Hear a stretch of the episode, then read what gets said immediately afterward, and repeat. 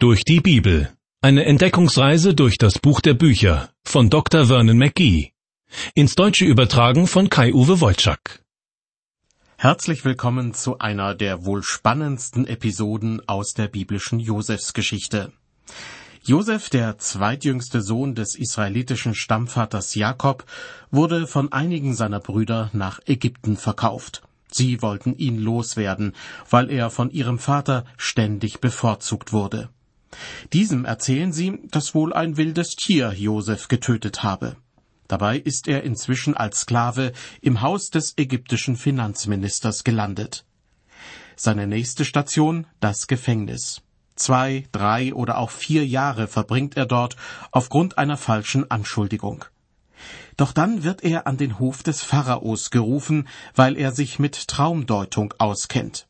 Josef ist sich sicher, die beiden Träume des Pharaos bedeuten, dass über Ägypten sieben ertragreiche Jahre und danach sieben Hungerjahre kommen werden. Deshalb schlägt Josef vor, in den ersten sieben Jahren große Vorräte anzulegen, damit die anschließenden Hungerjahre nicht allzu hart werden. Der Pharao ist begeistert von Josefs Weitblick und macht ihn zum obersten Beamten seines Reiches. Das ist kurz gefasst die Ausgangslage, in der sich Josef gerade befindet. Wir heften uns nun wieder an seine Versen, indem wir die Josefsgeschichte im ersten Mosebuch weiter verfolgen. Wenn Sie eine Bibel zur Hand nehmen, schlagen Sie bitte Kapitel 42 auf. Dort starten wir gleich mit Vers 15. Die ersten sieben Jahre, in denen Josef das Land Ägypten auf die kommende Hungersnot vorbereitet hat, sind vorbei. Ungeheure Mengen an Getreide wurden geerntet und in Vorratshäusern eingelagert. Dass Josef tatsächlich gute Arbeit geleistet hat, beginnt sich inzwischen abzuzeichnen. Unbarmherzig und mit großer Macht breitet sich die angekündigte Hungersnot aus. Zuerst kommen Menschen aus Ägypten zu Josef, um bei ihm Getreide aus den Vorratshäusern zu kaufen. Dann tauchen die ersten Ausländer aus den umliegenden Ländern auf. Auf diesen Augenblick hat Josef schon gewartet. Irgendwann, so seine Hoffnung, würden auch seine Brüder aus Kanaan hierher kommen, um ihre Familien durch den Kauf von Getreide vor dem Verhungern zu bewahren und eines Tages tauchen tatsächlich zehn seiner Brüder bei ihm auf. Nur Benjamin der Jüngste ist zu Hause bei seinem Vater geblieben. Denn seitdem der alte Jakob seinen Lieblingssohn Josef verloren hatte, ist Benjamin sein Ein und alles. Die Brüder erkennen Josef nicht. Kein Wunder, er hat sich stark verändert. Als Siebzehnjährigen hatten sie ihn nach Ägypten verkauft. Nun dürfte er ungefähr vierzig Jahre alt sein. Und anders als bei den Juden üblich, trägt er vermutlich keinen Bart, dafür aber die landestypische Kleidung eines hohen Beamten. Josef dagegen hat seine Brüder sofort erkannt. Mit unbequemen Fragen versucht er, mehr Einzelheiten über die Familie herauszubekommen. Sie erzählen ihm, dass sie eigentlich zwölf Brüder seien, aber der eine sei nicht mehr vorhanden, wie sie sich ausdrücken, und der jüngste sei bei seinem Vater geblieben. Josef erhöht den Druck, indem er den zehn Brüdern unterstellt, Spione zu sein. Sie wehren natürlich ab, aber schließlich sagt Josef zu ihnen, Kapitel 42 ab Vers 15, Daran will ich euch prüfen, so wahr der Pharao lebt, ihr sollt nicht von hier wegkommen, es komme denn her euer jüngster Bruder. Sendet einen von euch hin, der euren Bruder hole, ihr aber sollt gefangen sein. Daran will ich prüfen eure Rede, ob ihr mit Wahrheit umgeht. Andernfalls, so wahr der Pharao lebe, seid ihr Kundschafter. Vermutlich sind es ganz private Gründe, die Josef dazu bringen, diese Bedingungen zu stellen. Denn Benjamin ist sein Bruder, während die anderen nur seine Halbbrüder sind. Sein letztes Hemd würde er dafür geben, seinen leiblichen Bruder nach mehr als zwanzig Jahren wieder in die Arme schließen zu können. Das will er dadurch erreichen, indem er die Halbbrüder bei sich behält und Benjamin nach Ägypten nachkommen lässt. Dabei geht er mit denen, die da bleiben sollen, nicht gerade zimperlich um. In den Versen 17 und 18 wird berichtet, und er ließ sie zusammen in Gewahrsam legen drei Tage lang. Am dritten Tage aber sprach er zu ihnen, Wollt ihr leben, so tut nun dies, denn ich fürchte Gott. Für drei Tage sperrt Josef seine Brüder ein. Zeit genug für sie, um zu rätseln, was dieser Stellvertreter des Pharaos mit ihnen im Schilde führt. Als er dann zu ihnen sagt, ich fürchte Gott, könnte ihnen langsam klar werden, wer da in Wirklichkeit vor ihnen steht. Zwar gibt es zu dieser Zeit außer Jakob und seiner Familie auch noch andere Leute, die Gott kennen, aber dass ausgerechnet der Stellvertreter des Pharaos, der den Brüdern wie ein Ägypter entgegentritt, eine Bemerkung über den Gott Jakobs macht, das ist schon irgendwie auffällig. Davon abgesehen macht es auf mich einen guten Eindruck, dass Josef bei jeder passenden Gelegenheit seinen Glauben an Gott bezeugt. Damit gibt er Gott die Ehre und stößt andere Menschen gewissermaßen mit der Nase auf die treibende Kraft in seinem Leben. Sie sollen ruhig wissen, auf wen er vertraut und wer ihn durchs Leben begleitet. Zugleich deutet er an, dass alles, was jetzt mit den Brüdern geschieht, im Einklang mit Gottes Willen passiert. Sie brauchen keine Angst zu haben, andererseits bringt es aber auch nichts, sich dagegen aufzulehnen. Und so schlägt Josef ihnen jetzt vor, Seid ihr redlich, so lasst einen eurer Brüder gebunden liegen in eurem Gefängnis. Ihr aber zieht hin und bringt heim, was ihr gekauft habt für den Hunger. Und bringt euren jüngsten Bruder zu mir, so will ich euren Worten glauben, so dass ihr nicht sterben müsst. Und sie gingen darauf ein. Josefs Brüder sind längst gestandene Männer, einige bestimmt schon über fünfzig. Aber jetzt befinden sie sich in einer echten Zwickmühle und wissen nicht, was sie tun sollen. Der Mann, der ihnen das Getreide verkauft hat, behauptet zwar an Gott zu glauben, nicht an irgendeinen Gott, sondern an den Gott Jakobs. Aber kann man ihm trauen? Was führt er im Schilde? Rein äußerlich betrachtet will Josef sehen, ob die Brüder einträchtig eine Entscheidung treffen und dann auch füreinander einstehen. Dahinter steckt aber natürlich auch seine große Sehnsucht, seinen jüngeren Bruder Benjamin endlich wiederzusehen. Vers 21. Sie sprachen aber untereinander, das haben wir an unserem Bruder verschuldet. Denn wir sahen die Angst seiner Seele, als er uns anflehte, und wir wollten ihn nicht erhören. Darum kommt nun diese Trübsal über uns. Was jetzt passiert, ist wirklich interessant. Die Brüder beratschlagen, was sie tun sollen. Natürlich sprechen sie Hebräisch und ahnen nicht, dass Josef jedes Wort versteht. Denn wenn er ihnen etwas sagen will, dann spricht er Ägyptisch und lässt es durch einen Dolmetscher übersetzen. Und nun bekommt Josef also mit, wie seine Brüder sich plötzlich an das Unrecht erinnern, das sie ihm vor vielen Jahren zugefügt haben. Anlass ist sicher die Forderung, Benjamin nach Ägypten zu holen, obwohl ihr Vater Jakob doch sehr an ihm hängt, wie damals an seinem Lieblingssohn Josef. Weiter ab Vers 22. Ruben antwortete ihnen und sprach, Sagte ich's euch nicht, als ich sprach, versündigt euch nicht an dem Knaben, doch ihr wolltet nicht hören? Nun wird sein Blut gefordert. Sie wussten aber nicht, dass es Josef verstand, denn er redete mit ihnen durch einen Dolmetscher. Hier kann man erkennen, dass die Brüder wirklich Schlimmes befürchten. Sie befürchten, nun wird sein Blut gefordert. Da sie Josef noch immer nicht erkennen, wissen sie nicht, dass er hinter diesem ganzen Szenario steckt. Deshalb glauben sie offenbar, dass Gott höchstpersönlich an ihnen Vergeltung üben möchte. Immerhin zeigt sich im Verhalten der Brüder erstmals so etwas wie Reue. Das wiederum lässt Josef nicht kalt. So hat er seine Brüder noch nie gesehen. Völlig gerührt dreht er sich um, damit sie nicht merken, wie ihm die Tränen kommen. In Vers 24 heißt es, und er wandte sich von ihnen und weinte. Als er sich nun wieder zu ihnen wandte und mit ihnen redete, nahm er aus ihrer Mitte Simeon und ließ ihn binden vor ihren Augen. Man bekommt den Eindruck, dass sich Josef am liebsten zu erkennen geben und seinen Brüdern in die Arme fallen würde. Nur mit viel Beherrschung gelingt es ihm, den strengen Beamten zu mimen. Immerhin ist jetzt nicht mehr die Rede davon, dass von den zehn Brüdern neun in Ägypten bleiben sollen, während der zehnte nach Hause zurückkehrt, um Benjamin herzubringen. Nur einer soll als Geisel dableiben. Warum ausgerechnet Simeon, das geht aus dem Bibeltext nicht hervor. Ebenso bleibt offen, ob Josef ihn auswählt oder ob sich die Brüder untereinander abgesprochen haben. Vers 25. Und Josef gab Befehl, ihre Säcke mit Getreide zu füllen und ihnen ihr Geld wiederzugeben, einem jeden in seinen Sack. Dazu auch Zehrung auf den Weg. Und so tat man ihnen. Was zunächst aussieht wie eine großzügige Geste, nämlich dass er ihnen ihr Geld wiedergibt, spielt einige Zeit später noch eine wichtige Rolle.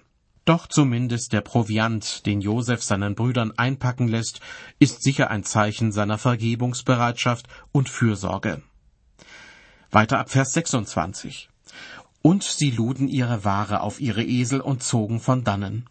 Als aber einer seinen Sack auftat, dass er seinem Esel Futter gäbe in der Herberge, sah er sein Geld, das oben im Sack lag, und sprach zu seinen Brüdern, Mein Geld ist wieder da, siehe, in meinem Sack ist es. Da entfiel ihnen ihr Herz, und sie blickten einander erschrocken an und sprachen, Warum hat Gott uns das angetan? Die Brüder befürchten, dass das, was sie gerade erleben, Gottes Gericht über sie einläuten könnte. Normalerweise hätten sie sich riesig darüber freuen können, dass sie mit gut gefüllten Getreidesäcken und obendrein auch noch mit dem Geld eines ihrer Brüder nach Hause zurückkehren können. So würde es mir jedenfalls ergehen, wenn ich im Supermarkt fürs Wochenende eingekauft und alles ordnungsgemäß bezahlt hätte und dann zu Hause in einer Einkaufstasche das ausgegebene Geld wiederfinden würde. Wenn mir dann noch jemand glaubhaft versichern könnte, dass es sich nicht um ein Versehen handelt, dann wäre ich beruhigt und würde mich einfach nur darüber freuen und beim nächsten Mal wieder in diesem Supermarkt einkaufen.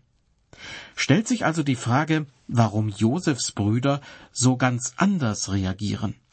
Nun, offensichtlich hatte dieser ägyptische Beamte ihnen ganz schön zugesetzt mit seinen eindringlichen Fragen, seinen Unterstellungen und schließlich mit der Forderung, eine Geisel bei ihm zurückzulassen.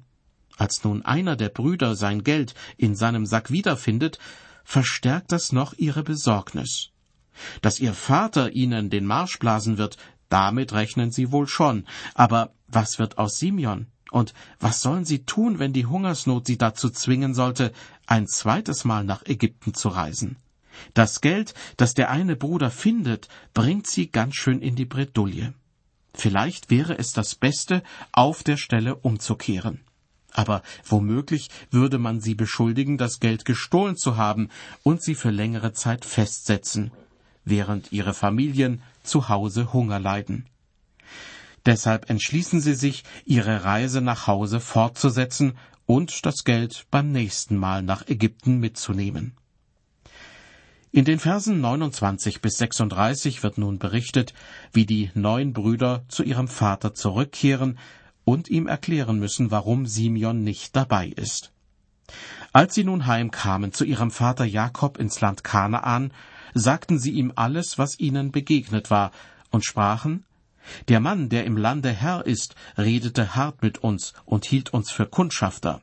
Und wir antworteten ihm, wir sind redlich und nie Kundschafter gewesen, sondern zwölf Brüder, unseres Vaters Söhne. Einer ist nicht mehr vorhanden, und der jüngste ist noch bei unserem Vater im Lande Kanaan. Da sprach der Herr im Lande zu uns, Daran will ich merken, ob ihr redlich seid. Einen eurer Brüder lasst bei mir und nehmt für euer Haus, wie viel ihr bedürft, und zieht hin und bringt euren jüngsten Bruder zu mir. So merke ich, dass ihr nicht Kundschafter, sondern redlich seid. Dann will ich euch auch euren Bruder wiedergeben, und ihr mögt im Lande Handel treiben. Und als sie die Säcke ausschütteten, fand ein jeder seinen Beutel Geld in seinem Sack. Und als sie sahen, dass es die Beutel mit ihrem Geld waren, erschraken sie samt ihrem Vater. Da sprach Jakob, ihr Vater, zu ihnen, Ihr beraubt mich meiner Kinder. Josef ist nicht mehr da, Simeon ist nicht mehr da, Benjamin wollt ihr auch wegnehmen. Es geht alles über mich. Armer alter Jakob.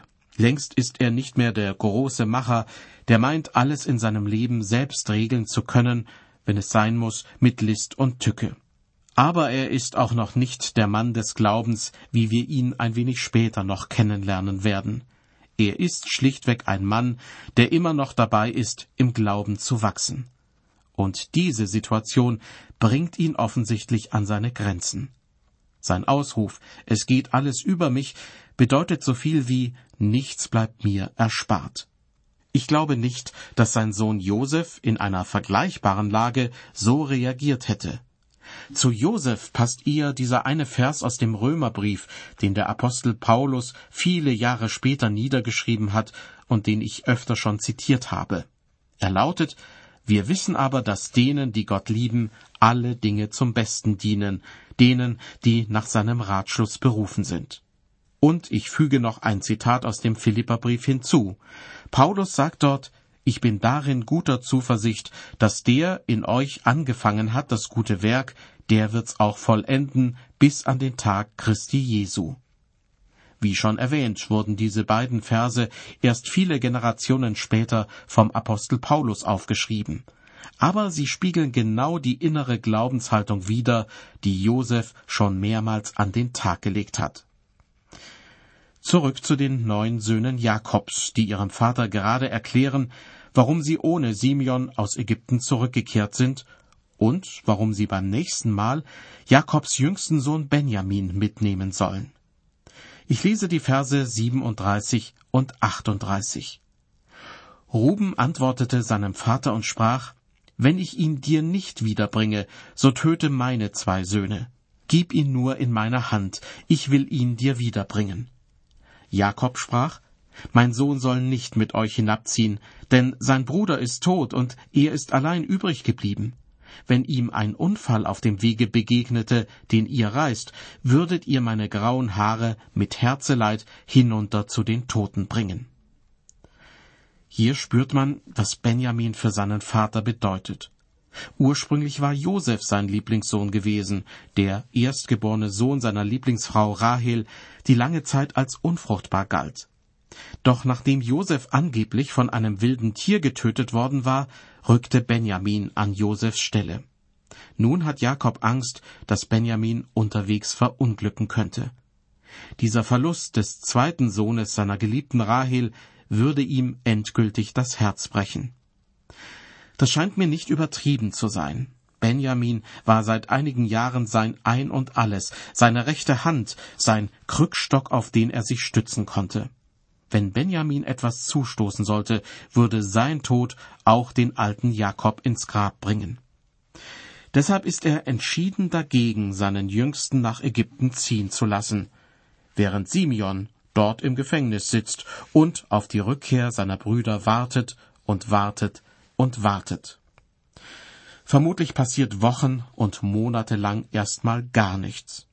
Doch dann gehen die Getreidevorräte, die die Brüder aus Ägypten mitgebracht hatten, langsam zur Neige. Die Hungersnot dauert an. Irgendetwas muss jetzt geschehen. Irgendetwas? Es gibt nur eine Möglichkeit, um Nachschub besorgen zu können. Die Brüder müssen sich erneut auf die Socken machen und den berüchtigten ägyptischen Beamten gnädig stimmen. Das aber wird nur gelingen, wenn sie diesmal Benjamin mitnehmen. Hören Sie dazu aus Kapitel 43 die Verse 1 bis 5. Die Hungersnot aber drückte das Land, und als verzehrt war, was sie an Getreide aus Ägypten gebracht hatten, sprach ihr Vater zu ihnen, Zieht wieder hin und kauft uns ein wenig Getreide. Da antwortete ihm Juda und sprach, der Mann schärfte uns das hart ein und sprach, ihr sollt mein Angesicht nicht sehen, es sei denn euer Bruder mit euch. Willst du nun unseren Bruder mit uns senden, so wollen wir hinabziehen und dir zu essen kaufen. Willst du ihn aber nicht senden, so ziehen wir nicht hinab. Denn der Mann hat zu uns gesagt, ihr sollt mein Angesicht nicht sehen, euer Bruder sei denn mit euch. Der Mann schärfte uns ein, der Mann hat zu uns gesagt. An dieser Formulierung merkt man, dass die Söhne Jakobs noch immer keinen blassen Schimmer davon haben, dass dieser Mann ihr Bruder Josef ist. Die Härte und Entschlossenheit dieses Mannes haben jedenfalls Eindruck auf sie gemacht. Deshalb sagt Judah seinem Vater klipp und klar, entweder wir nehmen Benjamin mit oder wir bleiben alle hier. In gewisser Weise kann Simeon, der als Geisel in Ägypten zurückgeblieben ist, froh sein, dass die Hungersnot weiter anhält. Wer weiß, wie lange er sonst noch hinter Gittern bleiben müsste. In Vers 6 wird Jakob mal wieder mit dem Namen genannt, den er einst von Gott bekommen hat, nämlich Israel. Da heißt es, Israel sprach, Warum habt ihr so übel an mir getan, dass ihr dem Mann sagtet, dass ihr noch einen Bruder habt? Sie antworteten, der Mann forschte so genau nach uns und unserer Verwandtschaft und sprach, Lebt euer Vater noch? Habt ihr auch noch einen Bruder? Da antworteten wir ihm, wie er uns fragte. Wie konnten wir wissen, dass er sagen würde, bringt euren Bruder mit herab? Jakob ist schier verzweifelt. Er will und will Benjamin nicht ziehen lassen. Aber es gibt keine andere Möglichkeit. In seiner Verzweiflung rüffelt er seine älteren Söhne an. Warum habt ihr dem Ägypter bloß erzählt, dass ihr noch einen Bruder habt? Weiter ab Vers 8. Da sprach Judah zu Israel, seinem Vater, Lass den Knaben mit mir ziehen, dass wir uns aufmachen und reisen und leben und nicht sterben, wir und du und unsere Kinder. Ich will Bürge für ihn sein. Von meinen Händen sollst du ihn fordern. Wenn ich ihn dir nicht wiederbringe und vor deine Augen stelle, so will ich mein Leben lang die Schuld tragen. Ähnlich wie schon Ruben zuvor, bietet nun auch Juda an, sich für die sichere Heimkehr Benjamins zu verbürgen. Rund 1700 Jahre später kommt übrigens jemand aus dem Stamm Juda, der sich für sie und mich verbürgt, nämlich Jesus Christus. Er verbürgt sich dafür, dass wir eines Tages ganz gewiss bei unserem Vater im Himmel ankommen werden. Damit das gewährleistet ist, hat er unsere Sünden auf sich genommen und ist dafür am Kreuz gestorben. Zurück zu Juda. Er wird langsam ungeduldig und macht seinem Vater Vorhaltungen. Wenn wir nicht gezögert hätten, wären wir wohl schon zweimal wiedergekommen. Da sprach Israel, ihr Vater, zu ihnen, Wenn es denn so ist, wohlan, so tut's, und nehmt von des Landes besten Früchten in eure Säcke und bringt dem Manne Geschenke hinab, ein wenig Balsam und Honig, Harz und Myrrhe, Nüsse und Mandeln. Vielleicht wundern Sie sich, dass hier ein paar Lebensmittel genannt werden, obwohl doch eine Hungersnot herrscht. Aber was in erster Linie fehlt, ist eben Getreide, aus dem man Brot backen kann. Brot ist ein Grundnahrungsmittel und macht satt. Honig, Nüsse und Mandeln werden dagegen in jener Zeit wohl eher zu den Süßigkeiten gerechnet. Mit ein paar Leckereien hofft Jakob, den strengen Beamten in Ägypten gnädig stimmen zu können. Des Weiteren rät Jakob seinen Söhnen, Vers 12 und folgende, Nehmt auch anderes Geld mit euch, und das Geld, das ihr obenauf in euren Säcken wiederbekommen habt, bringt auch wieder hin. Vielleicht ist ein Irrtum da geschehen. Dazu nehmt euren Bruder, macht euch auf und geht wieder zu dem Manne. Aber der allmächtige Gott gebe euch Barmherzigkeit vor dem Manne, dass er mit euch ziehen lasse euren anderen Bruder und Benjamin. Ich aber muss sein wie einer, der seiner Kinder ganz und gar beraubt ist. Da nahmen sie diese Geschenke und das doppelte Geld mit sich, dazu Benjamin, machten sich auf, zogen nach Ägypten und traten vor Josef. In diesen vier Versen steckt jede Menge Gefühl. In einem Akt der Verzweiflung lässt Jakob seinen jüngsten Sohn mit den anderen mitziehen. Und Josef bekommt nach mehr als zwanzig Jahren endlich seinen leiblichen Bruder wieder zu Gesicht. Wie schon erwähnt, sind die anderen Brüder streng genommen nur seine Halbbrüder. Ob Josef es jetzt noch fertigbringen wird, den abgebrühten Beamten zu spielen, der nur unter sehr strengen Auflagen Getreide an Fremde verkauft? Josef und seine Brüder. Nun sind sie alle wieder vereint jedenfalls räumlich betrachtet, denn Simeon sitzt noch immer als Geisel im Gefängnis, und Josef spielt den unfreundlichen Beamten, der die anderen in die Enge treibt. Und schließlich wäre da auch noch der alte Jakob, der zu Hause geblieben ist und sich um seine Söhne sorgt, ganz besonders um den jüngsten Benjamin, und der nicht im entferntesten damit rechnet, dass sein zweitjüngster Sohn, Josef, noch am Leben ist. Sie merken schon, es bleibt spannend. In der nächsten Ausgabe der Sendereihe durch die Bibel beschäftigen wir uns mit dem Rest von Kapitel 43 und dem Anfang von Kapitel 44 aus dem ersten Mosebuch. Ich hoffe, Sie schalten dann wieder ein. Bis dahin Gottes Segen mit Ihnen.